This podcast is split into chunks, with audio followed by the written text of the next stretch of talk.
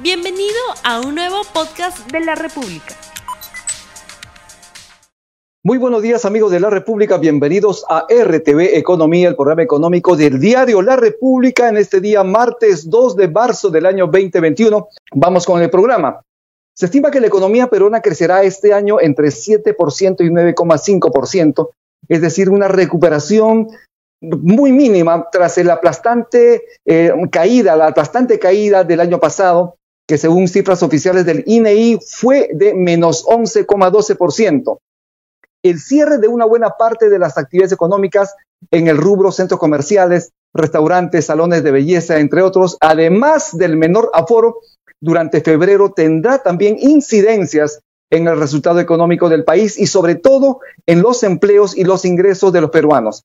Veremos entonces cómo aporta en la recuperación esta reanudación de las actividades económicas. Pero más allá de lo coyuntural, hay un componente en el modelo, porque podría haber una falla en el Estado, pero también en el sector privado y el mercado al no haber generado suficiente empleo. Del mismo modo, el sector privado devino en una actividad mercantilista e inclusive también de una manera corrupta. Además, que todos los años del crecimiento del país no se aprovecharon para fortalecer los pilares del crecimiento y sobre todo para encender los nuevos motores que permitan tener un crecimiento sostenido en el país. Sobre estos temas vamos a hablar el día de hoy con nuestro invitado, Piero Gessi, economista, ex ministro de la producción, a quien justamente ya tenemos en la línea. Muy buenos días, señor Gessi. Buenos días, Rumi, ¿qué tal? ¿Cómo estás? Bienvenido a RTV. Muchísimas gracias. Piero Gessi es economista, fue ministro de la producción, un impulsor, él, de estos nuevos motores para sostener el crecimiento de la economía. Sobre esto vamos a conversar con él también, pero en principio, ¿cuál es su diagnóstico de la economía peruana? Bueno, claramente el Perú tiene un problema que no es, que no comenzó con la pandemia, que viene de antes, que se acentuó con la pandemia, que es este tema de un dualismo productivo, ¿no? En que tenemos un grupo de empresas eh, pequeño, moderno, en la economía del conocimiento, integradas al mundo, y un grandísimo grupo, mucho mayor, de empresas MIPE, informales, que producen artículos de, digamos, de, calidad de mediocre, con maquinaria obsoleta en muchos casos, o algunos casos de subsistencia, y que generan naturalmente empleos precarios. Entonces, la, la pandemia lo que hizo es patentizó los costos de esa estructura productiva y eh, se acentuó las diferencias eh, entre los que digamos, pudieron sobrevivir y, salir de alguna manera bien parados con la pandemia y los que se han perjudicado tremendamente. ¿no? Mencionaste el número del PBI. El PBI peruano ha, sido, ha tenido una de las caídas más fuertes en el mundo en el año 2020 y, y si uno ve los números de empleo, eh, son incluso peores. ¿no? Entonces tenemos que hacia el final del año eh, la caída del empleo está alrededor de 30%. Si bien la actividad económica ya se está nivelando con respecto a los niveles prepandemias, a nivel mensual, digamos, el empleo está a niveles muchísimo peores. ¿no? La gran falla de la economía peruana, si la queremos resumir en un indicador, es nuestra incapacidad de generar suficiente buen empleo para, para los peruanos. ¿no? Empleo decente, como Sí, fundamentalmente esto estamos hablando de empleo decente que habla la OIT, la Organización Internacional del Trabajo. Para atenuar los índices de contagios, el gobierno ha tenido que cerrar durante febrero diversas actividades económicas. Tendrá impacto, obviamente, que va a tener impacto en los resultados económicos. ¿Cómo cree usted que se va a comportar la economía peruana de aquí a los meses siguientes? Creo que el impacto es muchísimo menor. O sea, la, primera, el primer confinamiento eh, de marzo del año pasado fue, eh, digamos, eh, bastante transversal, parando un montón de actividad económica. El confinamiento de febrero ha sido mucho más modesto. Entonces, si quieres, incluso estadísticamente, el porcentaje del PBI que se afecta en este confinamiento es mucho menor y solo por un mes, en cuyo caso el impacto eh, no creo que sea mayor si se mantiene solamente el confinamiento, digamos, el, en, febrero no vuelve a haber otra, otra cuarentena, ¿no? Pero creo que eh, lo que vamos a tener este año es un, una recuperación económica hasta cierto punto estadística, después de haber caído 11.2%, lo más probable es que eh, digamos, eh, va a haber una recuperación, un rebote, lo que llamamos los economistas.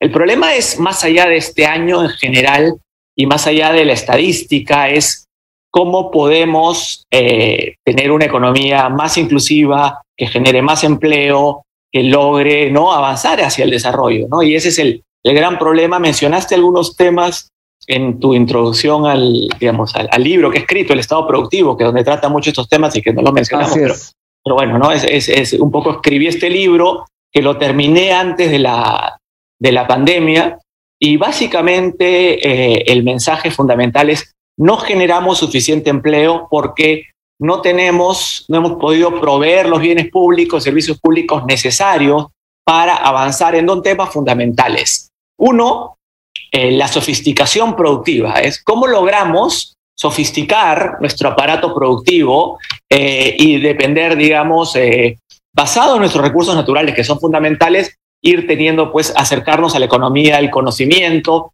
usando como plataforma los recursos productivos en términos de desarrollo de proveedores intensivos en conocimiento, más servicios, etcétera. ¿no? Es un poco esa, esta idea de cómo avanzamos sofisticando nuestra economía. Y el segundo gran reto es cómo logramos incluir productivamente a más peruanos. ¿no? La gran mayoría de peruanos, como dije al comienzo, está fuera de la economía moderna, formal, dinámica.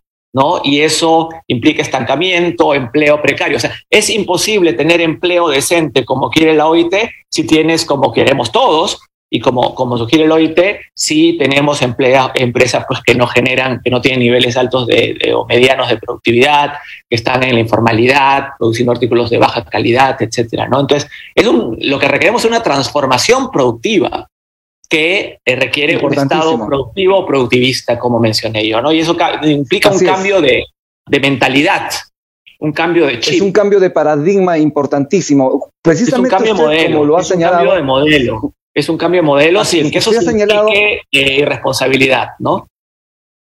Usted ha señalado que ha presentado recientemente un libro suyo, se llama El Estado Productivo, una apuesta para reconstruir la relación entre el mercado y el Estado en el Perú de la pospandemia. En principio, usted ha señalado de manera muy intensa la necesidad de prender los nuevos motores que sustenten un desarrollo y un crecimiento sostenido de la economía. ¿Cuáles son esos motores que se requieren encender para generar empleo, para mejorar también las remuneraciones de la gente? Yo creo que tenemos que pensar a dos niveles, que es un poco la combinación de lo sectorial con lo territorial.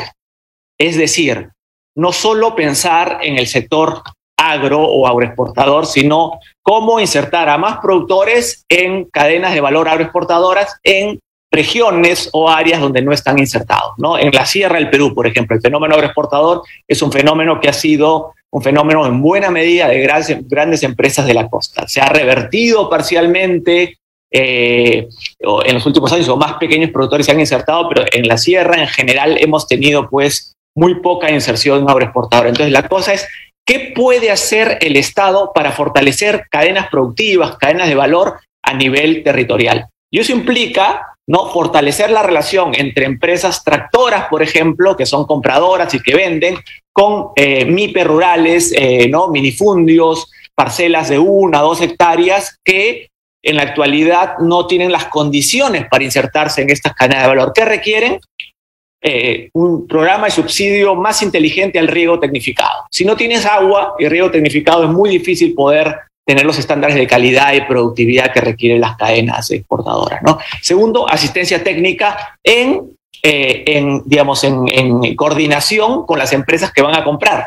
¿no? Eh, y es como, como, cuáles son las mejores técnicas agrícolas, cómo mantener la reducir la merma, cómo no usar semillas de buena genética, etcétera. Y tercero, financiamiento. Entonces, es un combo que se requiere, por ejemplo, en el agro, que va más allá del agro como, como, como genérico, sino es el agro en el territorio, en el espacio regional, en Ayacucho, en Cajamarca, ¿no? Eh, eh, en, distintas eh, regiones del, Perú, en Moquegua mismo, ¿no? Donde hay posibilidad de expandir la frontera agrícola moderna con una intervención un poquito más inteligente del Estado. No a veces crear grandes programas que no están eh, focalizados o no están diseñados para resolver los problemas de las personas. ¿no? Y ese es el error que cometemos muchas veces en el Estado.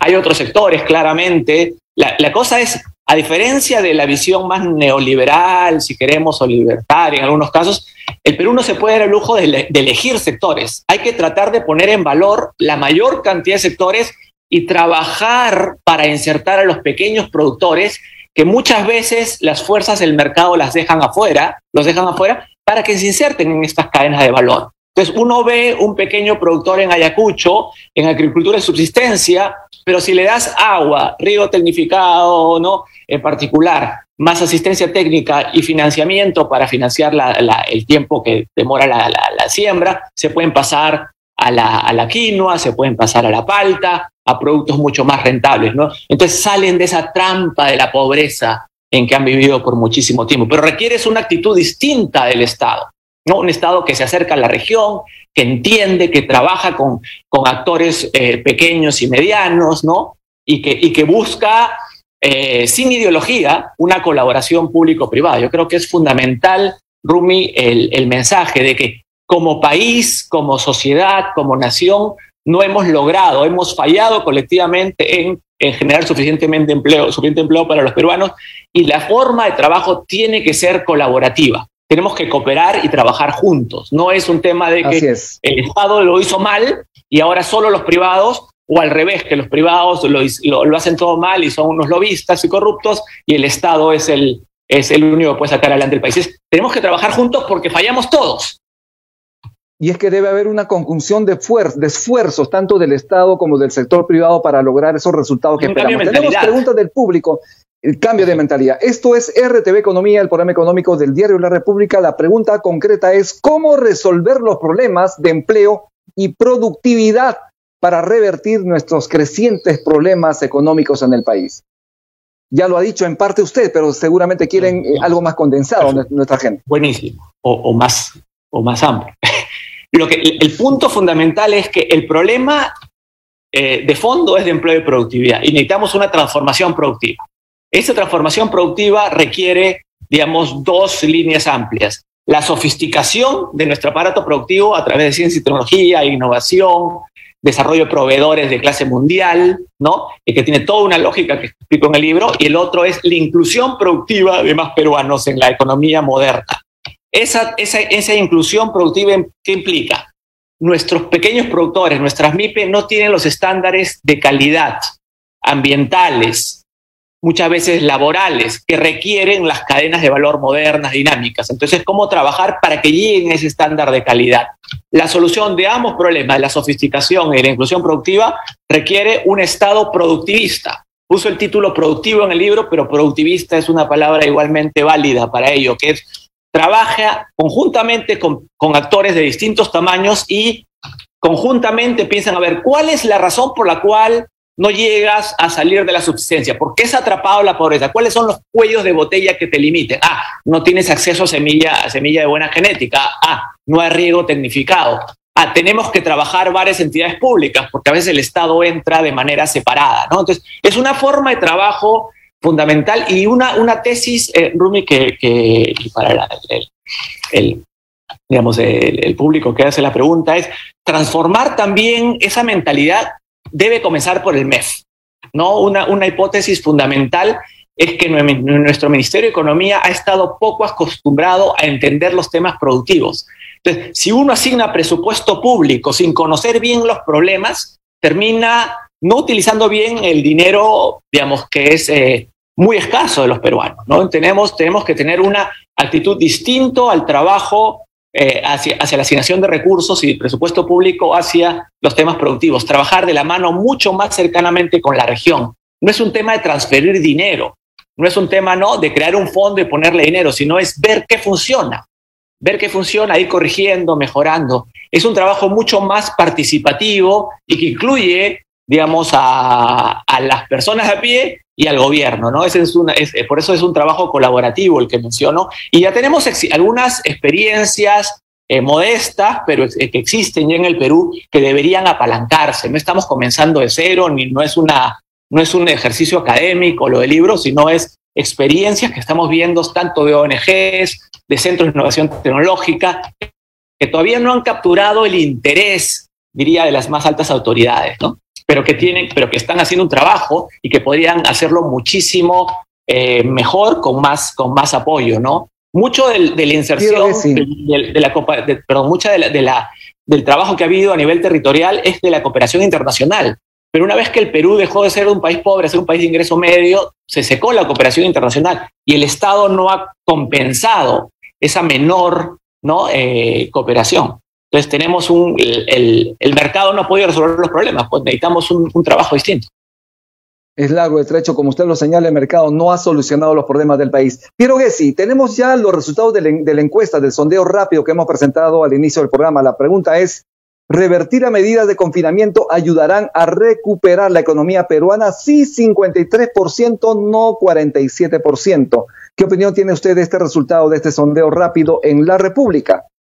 La gente está dividida, eh, pero bueno, evidentemente cuando uno relaja las medidas de confinamiento es más probable que la actividad económica que está paralizado en, febrero eh, se recupere.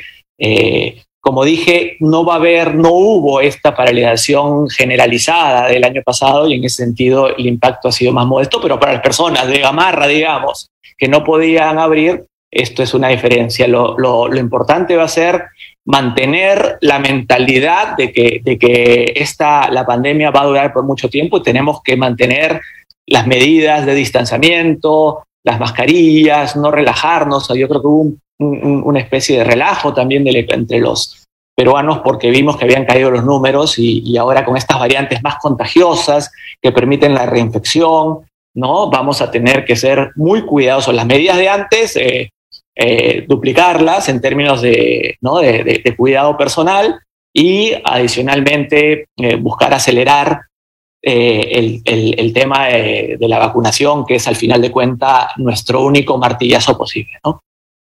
Para finalizar el programa, yo le agradezco muchísimo su participación. La última pregunta, por favor. El, el, gobierno está entregando un bono de 600 soles a las familias con vulnerabilidad económica.